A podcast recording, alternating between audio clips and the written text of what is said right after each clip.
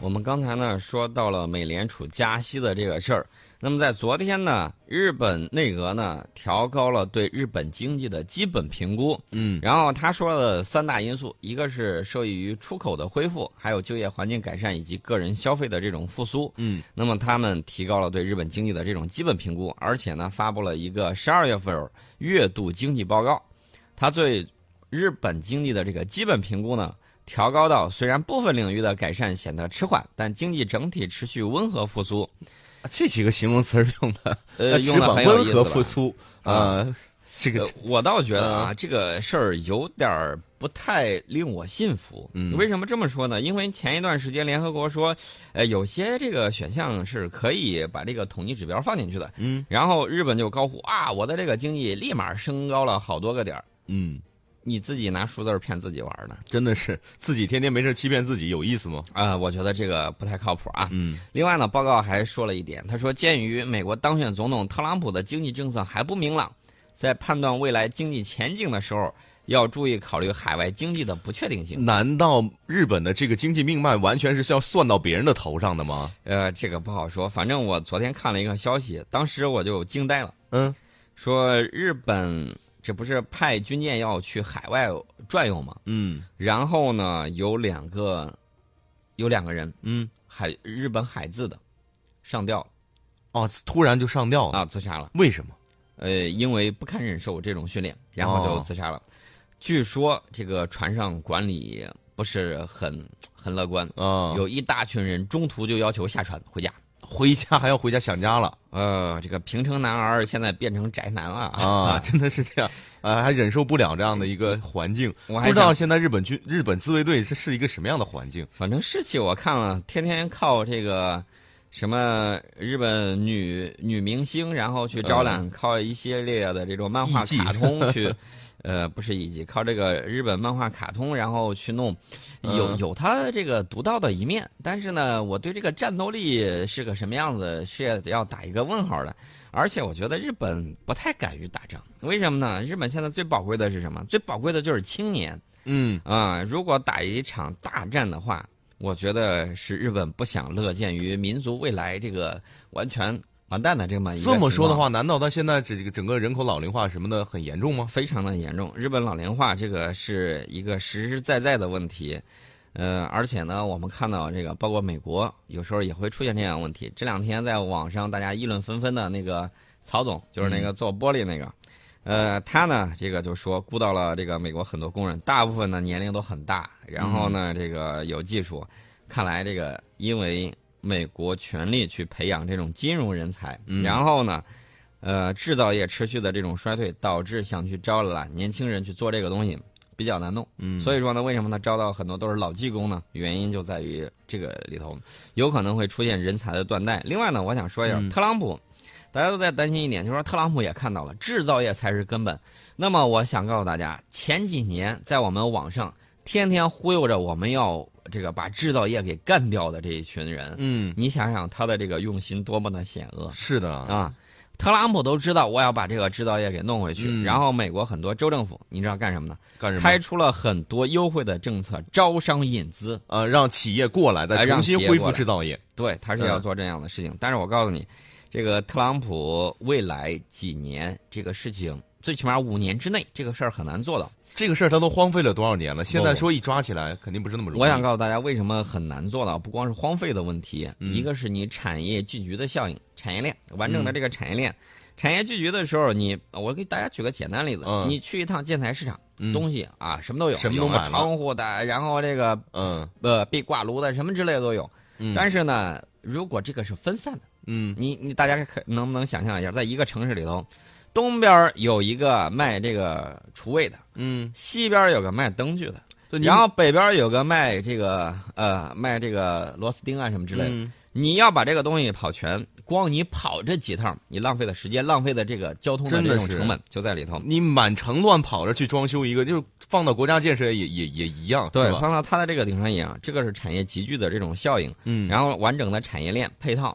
你比如说这个深圳的华强北，你去那儿的时候，你想搞什么电子元器件都有，就嗯迅速就可以搞定。举个例子，我们假如说想买一块玻璃，这边不光要有玻璃生产厂，还要又有沙子的供应商，还要又有物流运输的这样的一个公司，对吧？对他要考虑的东西非常的多啊，所以说呢，大家就要注意这个，把一些这种高耗能嗯啊、一些高耗能、高污染的企业，这个适当的这个转移出去，我觉得倒是好事情。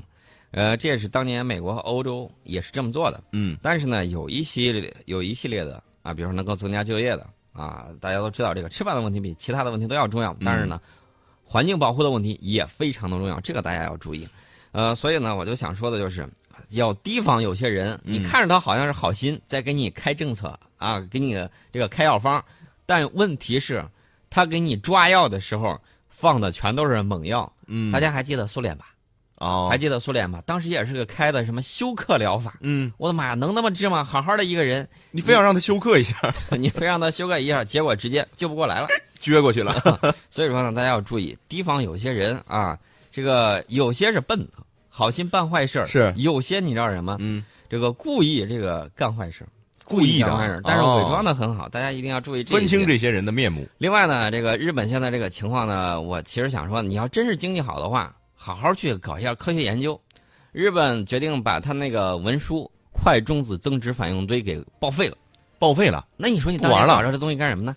建成之后事故频发，嗯，我一直在想，经常事故频发，你还坚持核燃料循环利用，那么我想问一个问题：你到底是想干什么呢？这个核污染会有多严重？哎，我告诉大家，这个不是商业核反应堆，你嗯正常发电我没有问题啊。对，它这个文书反应堆呢，是位于福井县敦贺市，这是一个科研用的快中子增值反应堆，它以钚和铀混合氧化物为燃料，其中的铀吸收中子之后会变成钚。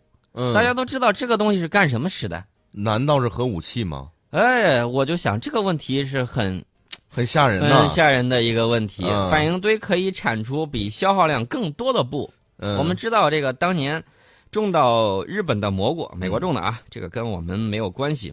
其中有一个就是布的这个原子弹。嗯，哎，你说他天天在去研究这个东西，他到底想干什么呢？居心叵测啊。他说的是可以用于对核燃料循环利用，而且被日本列为核电领域重要的研究方向。真的当其他国家科学家是傻子吗？哎，那都不知道了。反正我觉得，怎么说呢？嗯天作孽犹可为，自作孽不不可活呀可活呀。这个文书反应堆呢，九四年首次达到接近正常运行的临界状态，九五年就发生了这个钠冷却剂泄漏事故，引发了火灾，之后就一直停运。嗯到二零一零年又重启了，不久之后又发生了反应堆内部装置脱落事故，反应堆再次停运。这玩意儿已经耗资了一万亿日元啊！由于事故还有故障频发，二十二年的时间运营了短短的二百五十天，实际发电四十四天。大家想一想，他还一直坚持的在弄这个东西，这个我不知道他们到底是怎么想的。嗯，北京时间十点四十七分，大家也再想一会儿。哎，这个事儿很有意思。说完了日本，我们再来说一说韩国吧。嗯，日本其实跟这个韩国这个事儿呢是有关系的。嗯我们之前说到了这个日本的宅男呢，参加了海自，然后在海上这个演习，海上出去的时候，呃，上吊自杀了两个。然后呢，这个韩国海军可没闲着，二十一号的时候在独岛，就是日本称这个叫主岛。嗯大家可能会问，为什么我们老这样说？大家要注意啊。呃，美国最喜欢干什么呢？居中调停、嗯啊，大家坐下，我们跟谈一谈谈一谈。然后呢，我来给大家这个摆桌子，出出主意呃，你不能白上这桌呀啊你得这个给小钱经济影响钱力在里头呢。不光是这个，有很多的好处。呃，韩国海军二十一号的时候就在这个周边海域启动了年度例行军演，叫独岛防御演习。嗯这个演习呢，就是为了抵御外部势力试图占领或接近独岛。然后这演习的时间是为期一天，韩国的海军舰艇、海上巡逻机、这个海上的作战直升机，还有海警的舰艇、直升机，统统都参与其中。呃，这个日本呢，肯定心情很不爽。但是呢，大家要注意，韩方的这次演习其实是延后了的。嗯，有一些韩国媒体呢就说，这个演习是为了避免刺激日本，上月双方刚刚签了一个军事情报保护协定。嗯本来这个演习是上月要举行的，现在这个放到后头。但是韩国海军的这个人士说是，呃，考虑到天气因素，嗯开什么玩笑？天气因素你就不打仗了吗？嗯，对啊，这个我不太相信啊。呃，所以说呢，这个理由很牵强啊。日本呢，好好好好练一下嗯。日本海字，别弄那么多再去自杀的，对别然后搞那么多好好考虑一下。嗯。之前呢，我一直说日本其实现在有一个很大的问题，真想打仗的话，嗯，会出现什么问题呢？你看北边有俄罗斯。对，啊，中间有韩国，嗯。然后这个西南有我们，嗯，你这是一挑三的打算。真的是他他打哪儿？他怎么打？真出现什么问题的时候，嗯大家想一想，声东击西，疲敌之际，来回就跟打球一样，来回乱掉。对，关键是这个，你说日本也算是我们的邻居，但是这个邻居总是跟其他的几个邻居好像关系并不是特别的好。呃，我们嗯多讨论了一些这个军事上的，这个我们都是脑洞大开的这种演习啊，跟实际没有关系，大家一定要注意这一点。呃，另外呢，大家可能会关心另外一个话题，就是韩国嗯，说这个我的总统，呃我的闺蜜闺蜜是总统是总统，嗯，接下来往下往下怎么演？我告诉大家，这个大剧我大概想出来了，想出来了。想出来了，韩国的总统会是谁？嗯，而且新总统会是谁新总统会是 谁？大家可以考虑一下、这个。哦，我突然明白了，新总统那是得这个这个事情收益最大的人。呃，也不能说是收益最大，嗯最起码能够出来力挽狂澜的。嗯，反正我看见韩国的这个代总统是有一些问题的，虽然没有被朴槿惠这个事儿给拽下马，嗯但是呢，他你知道说什么？嗯说要加紧部署萨德，明眼人都知道萨德是损害了这个国家的这种利益。嗯，然后呢，引得邻居都很不满，为什么呢？弄得大家都感觉不安全呢？是啊，他没有考虑这个问题，还想一味接着弄。你这是打算告诉大家，他这是什么打算呢？嗯打算挽救一下这个朴槿惠所在的党派呀，哦，打算一条道走到黑，把这个东西呢，把嗯。从把他们的国民从国内引到这个国际上的这种，嗯。我告诉你，这种伎俩实现不了的。而且我们看到韩国海警前两天不是还放出风吗？嗯。说是想什么只要发现就要开枪，嗯。你动动我试试。对，嗯，另外呢，大家要注意啊，这个我们既然说出来大剧了，我们就得嗯。把人选给大家说出来。至于选演员都是谁，大家可以猜一猜。啊，先说这个谁能当韩国的新总统？嗯，有一个大家都很熟悉，谁？潘基文。潘基文，对啊，，联合合国。秘书长。嗯。啊，他呢也说了，我有意许身报国。嗯，哎，你看用的这个文言文啊，感觉。对，我觉得这个词儿用的很好。他说 做好燃烧自身也在所不惜的准备，嗯，蜡炬成灰泪始干，有鞠躬尽瘁的精神，不错。嗯还有谁？呃，这是一个，嗯还有一个是文在寅，这个人是什么来着？这是共同民主党第一竞选人、嗯啊，曾经担任卢武铉总统时期的青瓦台的秘书市长。嗯他在二零一二年总统选举里头，跟这个作为民主统合党候选人与这个呃朴槿惠对决，最后以微弱劣势败北，所以说他还是很希望的。嗯呃，除了他之外，还有一个李在明，这就是你刚才提到的嗯，倒朴的黑马。哦，嗯，就是有可能他是受益最大的人，也有可能是力挽狂澜的这个人。呃，对，有可能。嗯，那么这个他是从反对朴槿惠的这个烛光集会里头杀出来的，哦，所以说呢，这个也很有意思。他二零零八年是当选国会议员，嗯就是那年奥运会那个时候。二零一零年呢，起任这个城南市市长。嗯啊、因为他推动城南市的这个福利项目受到了这个好评，撒、啊花小钱儿撒银子给别人，然后呢，肯定呢好评声不断呢。二零一六年的时候，共同民主党党首金钟仁就推举他为总统竞选人。嗯，呃，大概有这么几个，其实还有一个叫安哲秀。四个人，嗯，对，这个安哲秀也很有意思。呃，大家可以看看到未来、嗯这个新的大剧会怎么演。对大家可以看一看啊，真正的博弈真现在才开始啊。